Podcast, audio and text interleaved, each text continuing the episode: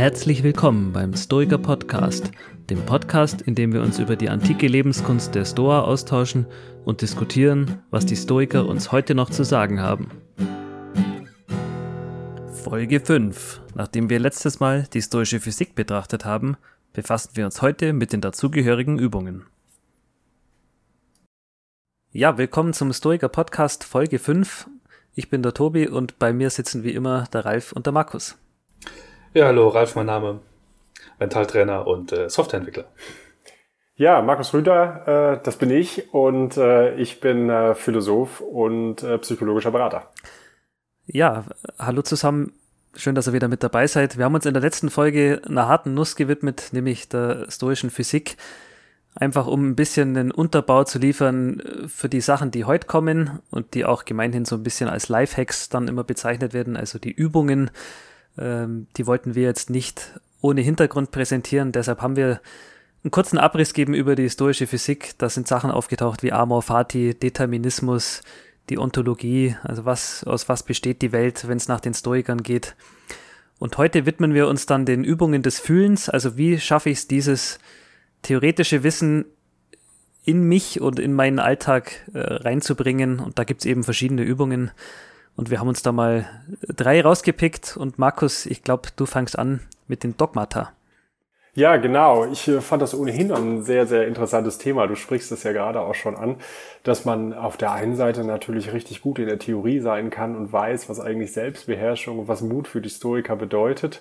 Äh, und dass man das vielleicht sogar auch begründen kann. Aber dann, wenn es auch darauf ankommt in der jeweiligen Situation, dann bin ich nicht selbstbeherrscht oder mhm. mutig. Ne? Und äh, dann bin ich halt nicht selbstbeherrscht und mutig, wenn ich einen Vortrag halten muss, sondern habe ich halt mal möglicherweise Angst davor, was die anderen irgendwie sagen. Und die Stoiker, die meinten halt, dass ein tugendhafter Mensch nicht einfach nur weiß, was richtig ist in der Situation, sondern es auch immer vor Augen hat. Oder? Also der griechische Terminus dafür ist Proheiron. Mhm. Und eine Möglichkeit, sich immer irgendwie vor Augen zu halten, was richtig ist, ist die, sind die sogenannten Dogmata. Ne, hattest du gerade schon, mhm. schon gesagt. Dogmata sind so kleine Paraphrasen, kleine Schnipsel. Etwas böswillig könnte man sagen, das sind Kalendersprüche. Ne? Also ein paar, ja, ja, das stimmt. Ein paar davon, äh, die, die kennt ja jeder. Ne? Das sind dann die so Sachen wie Carpe Diem, äh, Memento Mori, äh, vielleicht auch noch das Gnoti Seaut Auton, also erkenne dich selbst, mhm. die Inschrift auf dem Orakel von, von Delphi. Ähm, da gibt's dann auch das äh, Secundum Naturam Vivere, was für die, für die Stoiker ganz interessant äh, und wichtig ist, was bei Seneca äh, vorkommt. Also die, die Idee, im Einklang mit der Natur zu leben. Oder eben auch das Omnia mea me comporto, ähm, was äh, sinngemäß so viel bedeutet, dass ich all meinen Besitz äh, bei mir habe.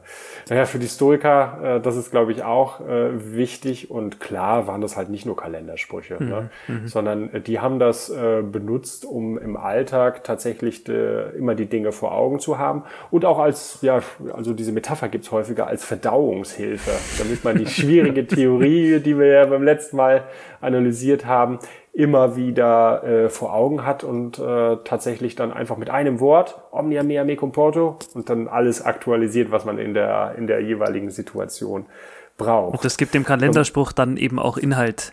Da hat man ja. dann nicht nur diesen leeren Spruch, sondern äh, wenn man das schon mal gelernt hat oder die Theorie dahinter kennt, dann, wie du sagst, dann ist es wieder da. Da reicht dann das äh, Memento Mori, wenn ich sehe und weiß wieder, ah ja, okay, was steckt da dahinter?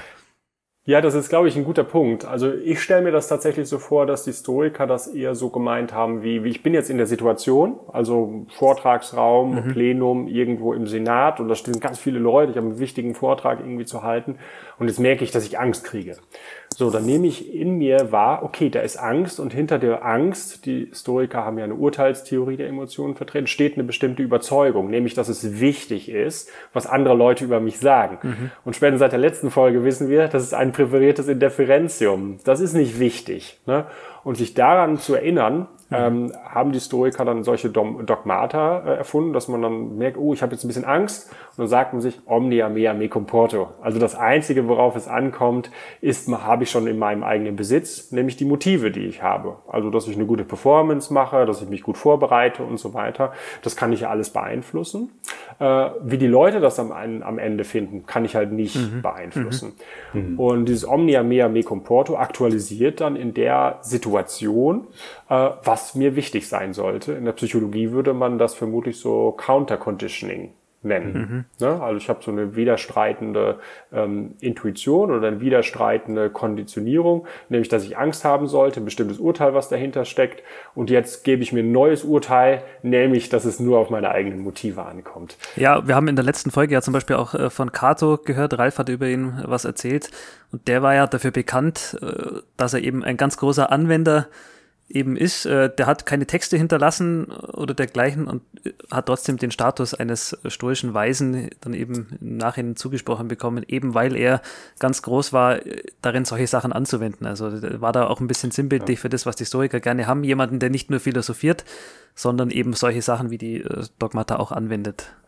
Ja, auch ganz interessant. Ne? Also so, wo du es jetzt gerade sagst, das bringt mich auch dahin, äh, also es, es gab tatsächlich so etwas wie ein Vademekum, also etwas, was man, ein, ein kleines Büchlein, was man immer mit sich rumgetragen hat, wo man die alle so aufgeschrieben hat. Mhm. Also im Endeffekt, wenn man wirklich gut ähm, erzogen ist als Stoiker und wenn man sich möglichst weit gebildet hat, da wäre die grundsätzliche Idee, dass man diese Art von Buch gar nicht mehr braucht, sondern mhm. dass man alles internalisiert hat. Aber zum Anfang ist es einfach gut, so eine Übersicht zu haben. Ähm, das sind hier die Sinnsprüche, die ich für folgende Situationen brauche. Das kann ja auch mal ganz umfangreich sein. Also Situationen, in die man im Alltag gerät, das können ja doch ganz, ganz verschiedene sein. Und da ist es manchmal einfach hilfreich, ein Buch zu, zur Hand zu haben, ähm, in dem man nochmal nachblättern mhm. kann, ähm, wie man sich in den jeweiligen Situationen hält. Ne? Manchmal genau. reicht ja auch allein das, das Aufschreiben dafür, dass es wieder besser im Kopf ist. Und ähm, es ist ja auch, ist ja auch spannend, wenn man dann, dann versucht, in besonderen stressigen Situationen sich das wieder abzurufen, dass mhm. es beim ersten Mal eventuell auch gar nicht funktioniert, äh, was total auch, auch total menschlich ist und man dann später bei irgendeiner Selbstreflexion wieder sagen kann, okay, beim nächsten Mal mhm. wende ich das an und immer weiter, immer weiter, immer weiter, bis es wirklich, bis es wirklich funktioniert, bis diese Bedeutung, diese Ladung, die mit diesen Wörtern verbunden ist, auch ja, packt. Ja. Also es muss nicht beim ersten Mal funktionieren. Ja. Ich glaube, die Hoffnung der Stoiker ist vor allen Dingen auch, dass man sich irgendwann unabhängig davon macht. Ne? Mhm. Also wenn man irgendwie gerade neu im, im, im Philosophie-Business ist, dann äh, helfen einem diese Sinnsprüche. Aber der zweite Schritt besteht vor allen Dingen darin, sich selber solche Sinnsprüche, die eine eigene Bedeutung haben, zu machen und dann am Ende äh, wäre die Hoffnung, dass man die gar nicht mehr braucht. Mhm. Ne? Mhm. Dass man dann in der jeweiligen Situation überhaupt keine Angst mehr fühlt. Also man braucht kein Counter-Conditioning mehr, weil es halt kein gegen nichts gecountert werden ja, muss. Ja. Also es gibt keine widerstreitenden. Impuls mehr.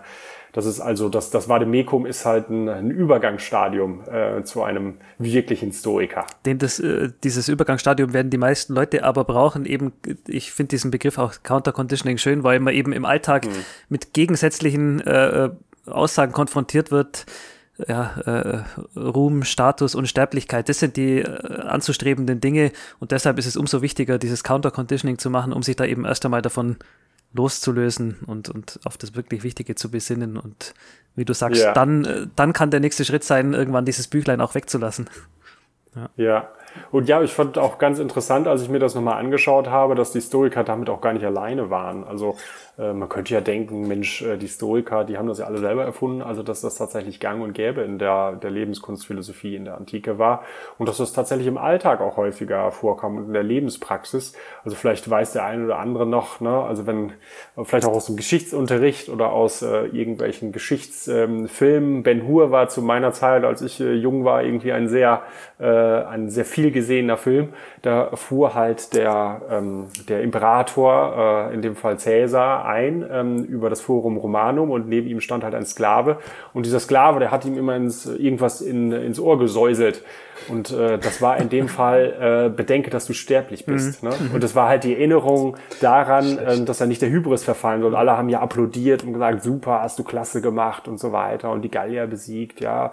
Äh, und der Sklave hat ihn dann ein bisschen auf den Boden der Tatsachen zurückgeholt.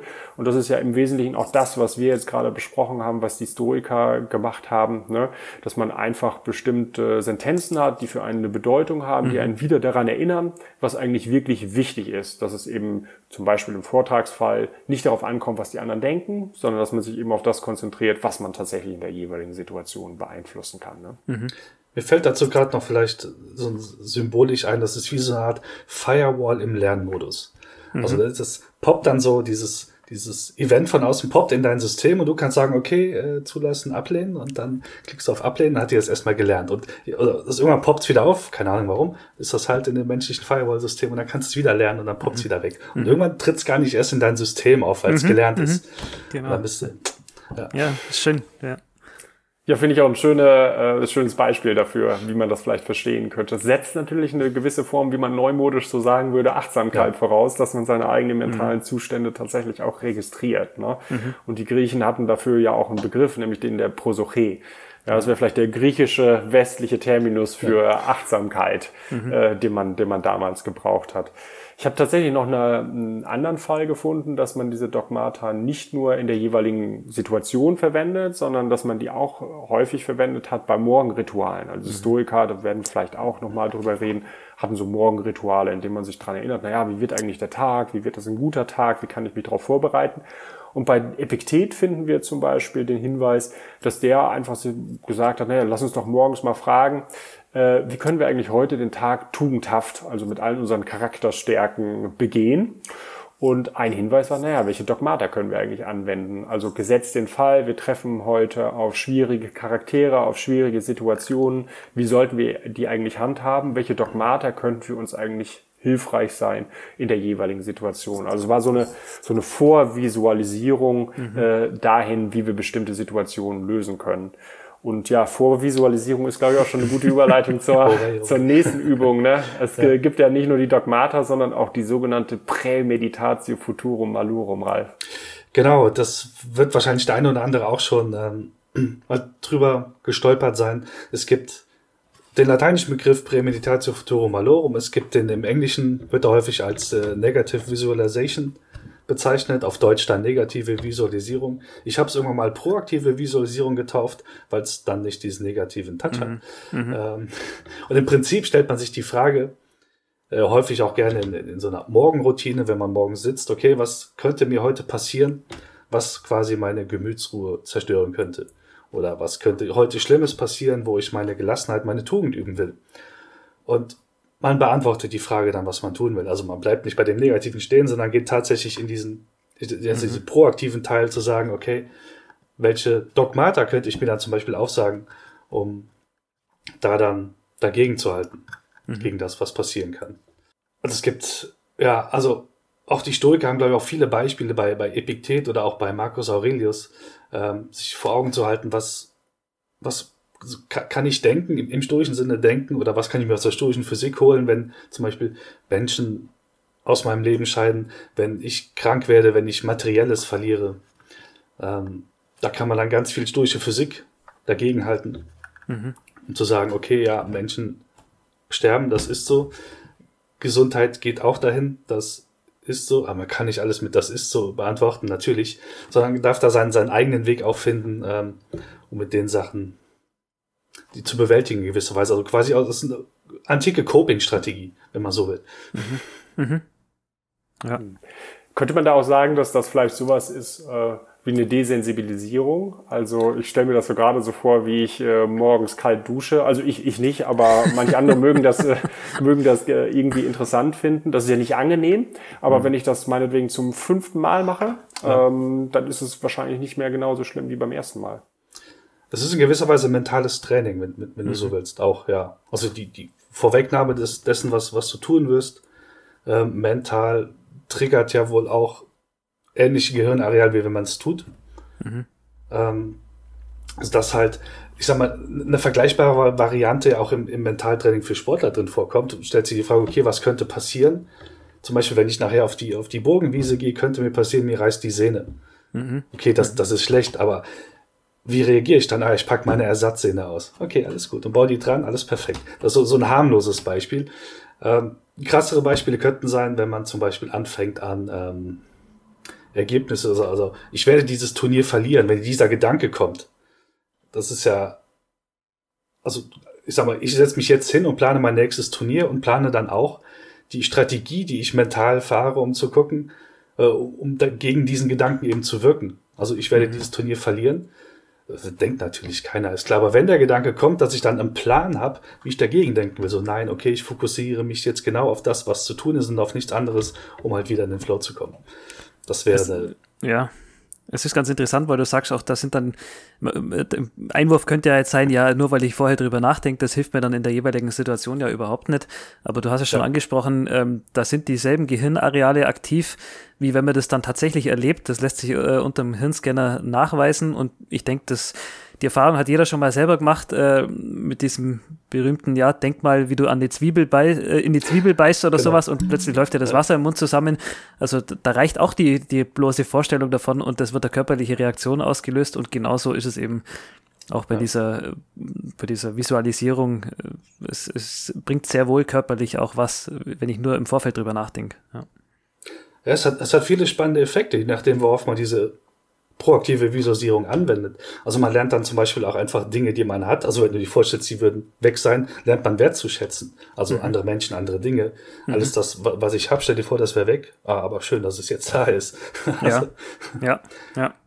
Oder es, da, da man sich ja auch vorbereitet, bringt es ja eine gewisse Gelassenheit in diese Situation mit rein. Also wenn ich auf den Worst Case, wenn ich einen Plan für den Worst Case habe, was soll dann eigentlich noch schiefgehen? Dann kann mhm. es ja auch passieren, dass kleinere Übel einfach an mir vorbeigehen. Mhm, mh. Und meistens kommt es ja eh nicht so schlimm, wie man denkt. Also. Ich, ich habe da auch noch ein, ein, Beispiel, das ich mal gelesen habe. Und zwar ging es da über Michael Phelps, den US-Schwimmer. Der hat wohl bei einer äh, Goldmedaille oder Weltrekord, das weiß ich jetzt nicht mehr genau, also der hat von seinem Trainer auch die Jahre davor immer gesagt bekommen, die haben da Videos gemacht, von dem wie er schwimmt und er hat genau im Kopf irgendwie, wie viele Züge er pro Bahn machen muss und dann beim Wettkampf war es dann tatsächlich so, dass ihm irgendwie die Brille verrutscht ist und Wasser reingelaufen ist und er musste dieses Rennen dann äh, blind äh, zu Ende schwimmen, aber dadurch, dass er sich das so oft vorgestellt hat, wusste er genau, was er sich nach dem 38. Zug kommt dann hinten die Wand und da muss er sich dann umdrehen und abstoßen und der hat es dann also blind perfekt mhm. äh, zu Ende gebracht und äh, das wurde da dann auch darauf zurückgeführt, eben, dass er äh, das Rennen schon so oft gedanklich geschwommen ist. Das eigentliche Rennen war dann bloß noch Nebensache. Er hat dann ja. das eigentlich im Vorfeld schon gewonnen, sozusagen. Ja, fand ich auch mal eine tolle Geschichte.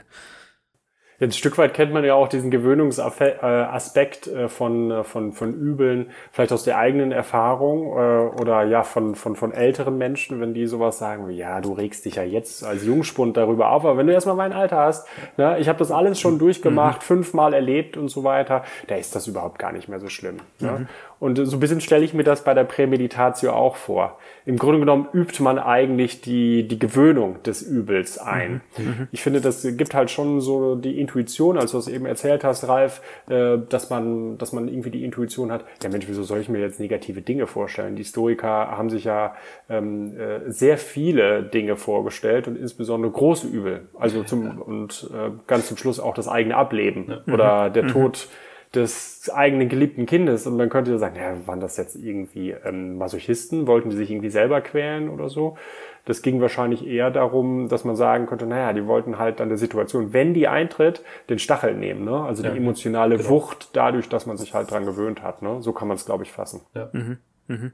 Also ich glaube, es gibt im Kontext auch ganz klar die, die großen Themen, mit denen man wo es immer sinnvoll ist, sich auf die Art und Weise auseinanderzusetzen. Also irgendwas mit schlimme Krankheiten, äh, jemand aus der Familie stirbt oder man selbst stirbt. Das ist, also die, die Art und Weise fand ich, als ich sie kennengelernt habe, auch sehr zuvorkommend, ähm, ja. sich diesen schlimmen großen Fragen zu widmen. Dabei allerdings immer im Kopf behaltend, also das ist sowohl mir als auch meiner Frau immer schon mal wieder passiert, wenn man diese Prämeditatio gemacht hat, da muss man die Kurve kriegen. Da muss man rechtzeitig ja. die Kurve kriegen, wenn man zum Beispiel über das Ableben von, äh, äh, was weiß ich, Kind, Ehepartner, sonstiges nachdenkt. Äh, wenn man da nicht rechtzeitig die, die Kurve kriegt, äh, hockt man auf einmal Tränen überströmt auf dem Sofa und niemand weiß so recht warum. Ja. Also äh, das ist auch ein bisschen Übungssache, dass man, dass man schafft, da äh, eben zu diesem Punkt zu kommen, wo man dann dankbar ist dafür für das, was man hat ähm, und nicht komplett abdriftet und jetzt, oh Gott, äh, ich verfall da in, in tiefe Depressionen. Ja. ja, wichtiger Punkt, ja. Ja, das ist die, die Prämeditatio Futurum äh, Malorum, ne? Und äh, eine der ganz großen Übungen bei den, bei den Stoikern. Aber wir haben ja noch eine andere. Ich glaube, äh, wenn ich mich recht erinnere, war es Pierre Hadot, der das ganze Blick von oben mhm. genannt hat. Das wäre so die dritte Übung im, im Bunde. Genau, also die Stoiker waren sich sehr wohl bewusst über die Größe des Kosmos und auch schon über das Alter. Also dass, dass es etwas, äh, dass der Kosmos etwas ist, das schon sehr alt ist und, und sehr, sehr groß. Und daraus haben die eben abgeleitet, ja, ich möchte jetzt mal ganz überspitzt sagen, wie unbedeutend das eigene Leben oder die eigene Person ist. Ähm, was das genau heißt, da komme ich jetzt noch drauf. Also zum Beispiel ganz praktisch könnte das bedeuten, der zeitliche Aspekt, ähm, wenn ich jetzt irgendein Problem im Alltag habe, kann man sich die Frage stellen, wie wichtig ist es in einem Jahr noch? Und da wird man ganz häufig zu der Erkenntnis kommen, hm, ja, Sachen, die mich vor einem Jahr aufgeregt haben, die, da denke ich jetzt schon gar nicht mehr dran. Also die, die haben in meinem heutigen Alltag keinerlei Relevanz, waren aber damals, weil ich mich vielleicht reingesteigert habe oder sowas, äh, haben die mir viele Tage vermiest und jetzt äh, haben die gar keinen Platz mehr in meinem Kopf. Und so, mit diesem Wissen kann man sich eben wappnen. Zum Beispiel, ich bleib mal bei dem Beispiel mit dem Vortrag. Ich bin jetzt nervös, weil ich einen Vortrag halten muss. Äh, das treibt mich irgendwie ein paar Tage um da könnte ich dann mir die Frage stellen, ja, wie wichtig ist dieser Vortrag jetzt, wenn ich in einem Jahr darauf zurückblicke und da wird mir eben dann feststellen, naja, da denke ich wahrscheinlich schon gar nicht mehr dran. Und mhm. äh, Markus hat es vorher schon schön gesagt, das, das nimmt dem Ganzen dann auch ein bisschen den Stachel, eben dieser zeitliche Kontext und den kann ich natürlich noch ausdehnen, indem ich zum Beispiel sage, ja, wenn ich jetzt so äh, kosmische, geologische Zeiträume nehme, Milliarden von Jahre betrachte, in, unserem Fall jetzt äh, mit dem Wissen, das wir heute haben, ja, da bin ich natürlich komplett unbedeutend. Also da ist mein eigenes Leben für den Kosmos äh, fällt das jetzt nicht besonders ins Gewicht ähm, und das relativiert dann die eigenen Probleme auch nochmal enorm. Also das ist dann so dieser zeitliche Blick von oben und den kann ich natürlich auch noch äh, räumlich äh, dann mir, mir vorstellen. Also da gibt's ein, ein tolles YouTube-Video zum Beispiel, wo von der Erde oder oh. von irgendeiner Stadt rausgezoomt wird. Ähm, irgendwann verschwindet so die Erde und dann taucht die Sonne auf und das Sonnensystem und das geht immer weiter raus äh, bis zum bekannten Universum und äh, ja, die, also diese Dimensionen, sich bewusst zu werden, was für ein kleines Licht man eigentlich ist im gesamten Kontext, äh, das hilft eben auch, äh, nochmal sich darüber bewusst zu werden, ja, so groß ist das Problem, das ich jetzt habe, vielleicht doch nicht. Also mhm. den ganzen Kosmos juckt jetzt nicht groß. Die Stoiker selber haben sich das dann immer zum Beispiel vorgestellt, indem sie sich auf, auf den Olymp stellen oder auf irgendwelche Berge und, und auf die Stadt runterschauen und wie nichtig und klein die, die städtischen Probleme da dann wirken. Das ist dann äh, so das äh, kleineren Maßstab zu dem, wie ich jetzt in dem Video vorgestellt habe. Ähm, das gilt sowohl für negative Sachen, dieser Blick von oben. Also wenn ich jetzt irgendwie eine negative Erfahrung mache, dass ich mir sagen kann, ja, so dramatisch ist es nicht, aber auch für positive Sachen. Also Markus hat es vorher schon angesprochen, der Flüsterer bei, bei Cäsar im Ohr, der ihm gesagt hat, ja, halt mal den Ball flach, du bist auch bloß ein Mensch. Ähm, also dieser Blick von oben hilft auch, um das Ego auszubremsen. Und ja, eben, dass man da keinen Höhenflug kriegt.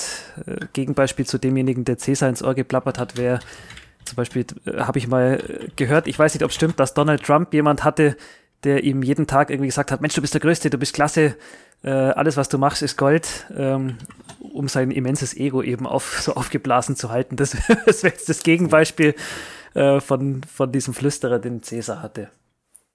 Ja, ist ja ganz interessant, ne? Also gerade wenn du dieses Beispiel nennst, wir sollten ja, glaube ich, nicht zu lange drauf rumreiten, aber man könnte natürlich von dem gegenteiligen Effekt von der Prämeditatio ausgehen. Ne? Also wenn es einen äh, Effekt äh, bezüglich der Übel gibt, gibt es vermutlich auch einen Gewöhnungseffekt äh, bezüglich äh, wenn, positive Affirmationen. Also vermutlich muss derjenige, der Donald Trump eingeflüstert hat, um den gleichen Effekt zu haben, mhm. äh, jeden Tag halt mehr, lauter und noch äh, stärkere Lobpreisungen an ihn herangetragen. Das stelle ich mir anstrengend vor. Ja, das auf jeden Fall, ja. ja. Ja, ja. dieser Blick von oben ist jetzt äh, insofern natürlich spannend und auch interessant, dass es ja, die, die Vorteile liegen jetzt ja auf der Hand, aber man möchte jetzt genauso gut anmerken können, ja, wenn mein eigenes Leben so unbedeutend mhm. und klein ist, äh, das führt dann auch wieder zu diesem Punkt, ja, Nihilismus, äh, wieso soll ich dann überhaupt was machen, wenn ich so null und nichtig bin? Das ist äh, wieder ja, das Ganze übertrieben. Also das war nicht Ziel der Sache, sondern das sollte einfach die eigenen Probleme ein bisschen in Relation setzen. Wenn ich jetzt meinen Job verliere, dann ist das nicht das Ende der Welt und nicht bei das Ende meiner persönlichen Welt, sondern eben, ja, ein Problem, das in einiger Zeit schon niemanden mehr groß interessiert, auch mich selber nicht. Und das war eher so der Hintergedanke, eben diese Relativierung, dass man nicht, und dazu neigt, glaube ich, jeder so ein bisschen eine Katastrophe aus allem macht. Ähm, und dann einfach zu der Erkenntnis kommt, ja, das Leben geht weiter, auch mein eigenes Leben geht weiter.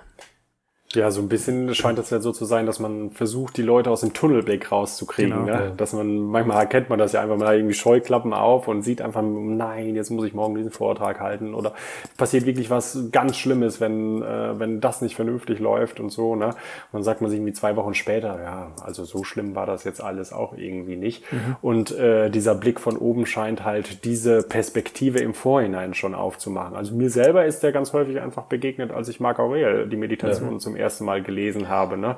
Also zum einen kommen, glaube ich, ganz viele Visualisierungen über das eigene Ableben und die Vergänglichkeit mhm. vor. Mhm. Äh, aber zum anderen eben auch dieser Blick von oben, mit dem man dann auf die Menschheit schaut. Ne? Ich weiß nicht, wie euer Eindruck da von den Meditationen ist. Ja, auf jeden Fall, gerade wie du sagst, über das eigene Ableben, das ist ja ein schönes Beispiel, da haben wir eigentlich alles ein bisschen drin. Äh, da steckt das Memento Mori drin, das sich Marc Aurel immer mhm. wieder auch vorgesagt hat oder geschrieben hat, also Dogmata, dann die negative Visualisierung, indem er sich's vorgestellt hat und eben der Blick von oben. Also das ist so ein, ein schöner, schöner Punkt, der eigentlich alle drei Übungen in einem mit drin hat. Ja, ja, das war auch mein Eindruck, dass der Blick von oben tatsächlich die reichhaltigste Übung ist, was die stoischen Ideale angeht, weil man auf der einen Seite die ähm, Selbstbeherrschung drin hat, Mhm. Ähm, ne? Also man guckt sich von oben an und nimmt sich selber nicht so wichtig, aber mhm. zugleich ist es ja, wie du auch gesagt hast, kein Nihilismus, sondern wenn man sich von oben an blickt, da merkt man eigentlich äh, für die Stoiker jedenfalls, was die eigene Aufgabe ist. Mhm. Nämlich äh, die Tugend der Gerechtigkeit, da kommen wir dann vielleicht in einer der nächsten Folgen noch ähm, zu erfüllen, nämlich einfach das zu tun, wofür wir hier auf dieser Erde sind. Ne? Und mhm. diese kleinen partikularen Dinge nicht so wichtig zu nehmen. Mhm. Und insofern kulminieren, glaube ich, in, dieser, in diesem Blick von oben ganz viele stoische Punkte. Ne? Mhm. Oh, ich glaube, Pierre, Pierre Hadot hat das insbesondere in The Inner Citadel, das können wir auch gerne hier mal verlinken, herausgearbeitet, dass das ja, sozusagen ja. eine der ganz, ganz zentralen Übungen für die stoische Übungspraxis ist. Ne? Mhm. Ja, und äh, was macht ihr so von den dreien? also e-, ehrlich, ich mache dieses Blick von oben, nämlich in dem, in dem herrlichsten Alltagsschlachtfeld, was es so gibt, und das ist Straßenverkehr. das ist ideal. Also ich meine, Blick von oben, das sieht dann so ein bisschen aus wie, wie in einem Videospiel, nur halt ohne Leute aus dem Auto zu zerren wie bei GTA, sondern einfach sich von oben zu sehen und dieses ganze Geschehen mal zu überblicken, wo ich denke, lass doch einfach. Ne? Alles ist gut. Es, ne? Es muss sich keiner aufregen, keiner hupen. Wir sind alle ganz, ganz lieb und nett. Das funktioniert bei mir, Blick von oben im Straßenverkehr 1A.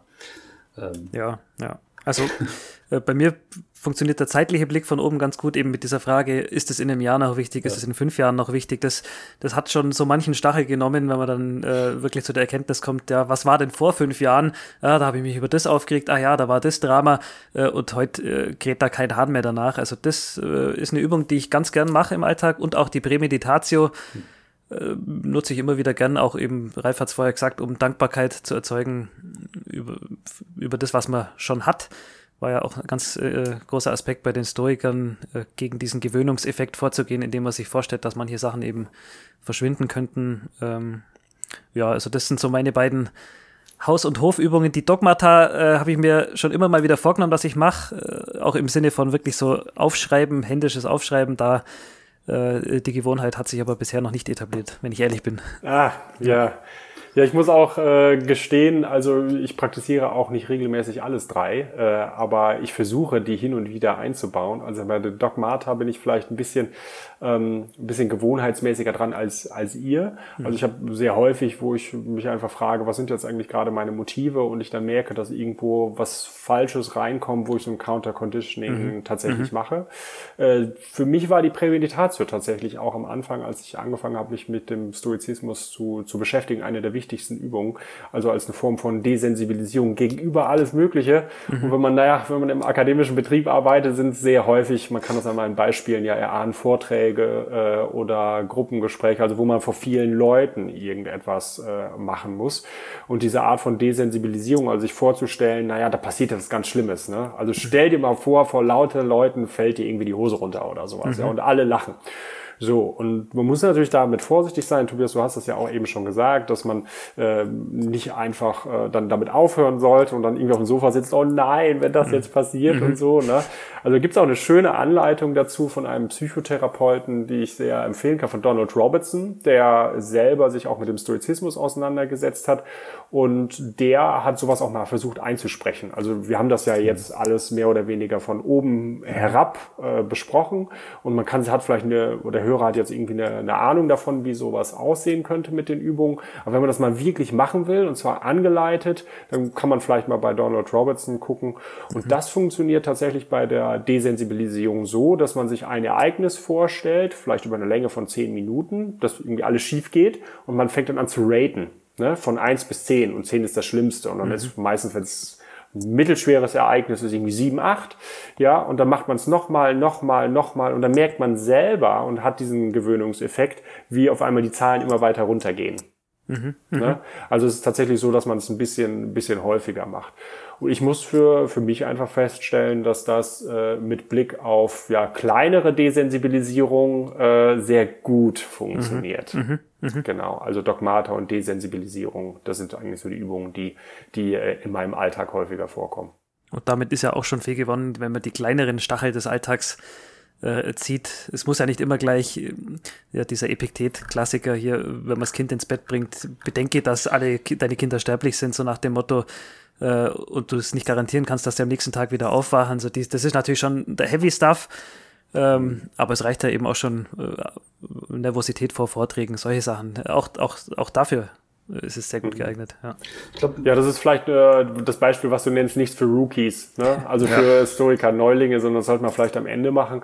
Das ist vielleicht auch noch ein wichtiger Aufhänger, über den wir auch nochmal sprechen können, vielleicht auch in einer der folgenden ähm, Folgen, nämlich, dass so diese Visualisierung von, von Tod und Vergänglichkeit mhm. für die Historiker nicht irgendetwas ist, sondern das sind halt Ängste, Urängste, die wir haben, äh, mit denen viele andere Ängste zusammenhängen. Ne? Mhm. Also viele ähm, psychologische psychologischen äh, Tendenzen, die wir haben, von Perfektionismus bis, bis manche Paralysen zum Beispiel, mhm. die hängen damit zusammen, dass wir einfach wissen, dass wir eine begrenzte Lebenszeit haben. Mhm. So. Mhm. Ja, und wenn wir uns aber dementsprechend desensibilisiert haben, so die Hoffnung jedenfalls der Historiker, dass wir gar keine Angst mehr vor dem Tod oder vor dem eigenen Ableben haben, dann fallen halt viele andere Ängste auch. Deswegen sagt Seneca beispielsweise, dass ähm, eine der wichtigsten Aufgaben von äh, Philosophie ist, uns gegen den Tod zu wappnen. Ne?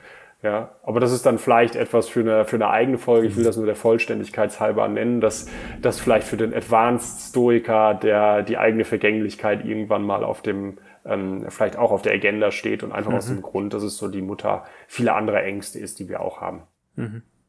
Ja, philosophieren heißt sterben lernen, ja, heißt genau. doch auch irgendwie. Ja, genau. Ja, genau. Mhm. Ja. ja, wir haben heute einiges gehört über drei Schwergewichte im stoischen Repertoire die Übungen, die die damals angewandt haben. Und das nächste Mal, in der nächsten Folge beschäftigen wir uns dann mit dem Thema Gerechtigkeit, der Tugend der Gerechtigkeit. Wir haben jetzt viel darüber gehört, was, wann brauchen wir Selbstbeherrschung bei vor allem negativen Sachen. Und jetzt ist natürlich dann auch die Frage, ja, was sollen wir denn dann tun überhaupt? Und äh, das kommt eben aus dem Bereich der Ethik und die Tugend dazu heißt Gerechtigkeit. Dazu mehr in der nächsten Folge.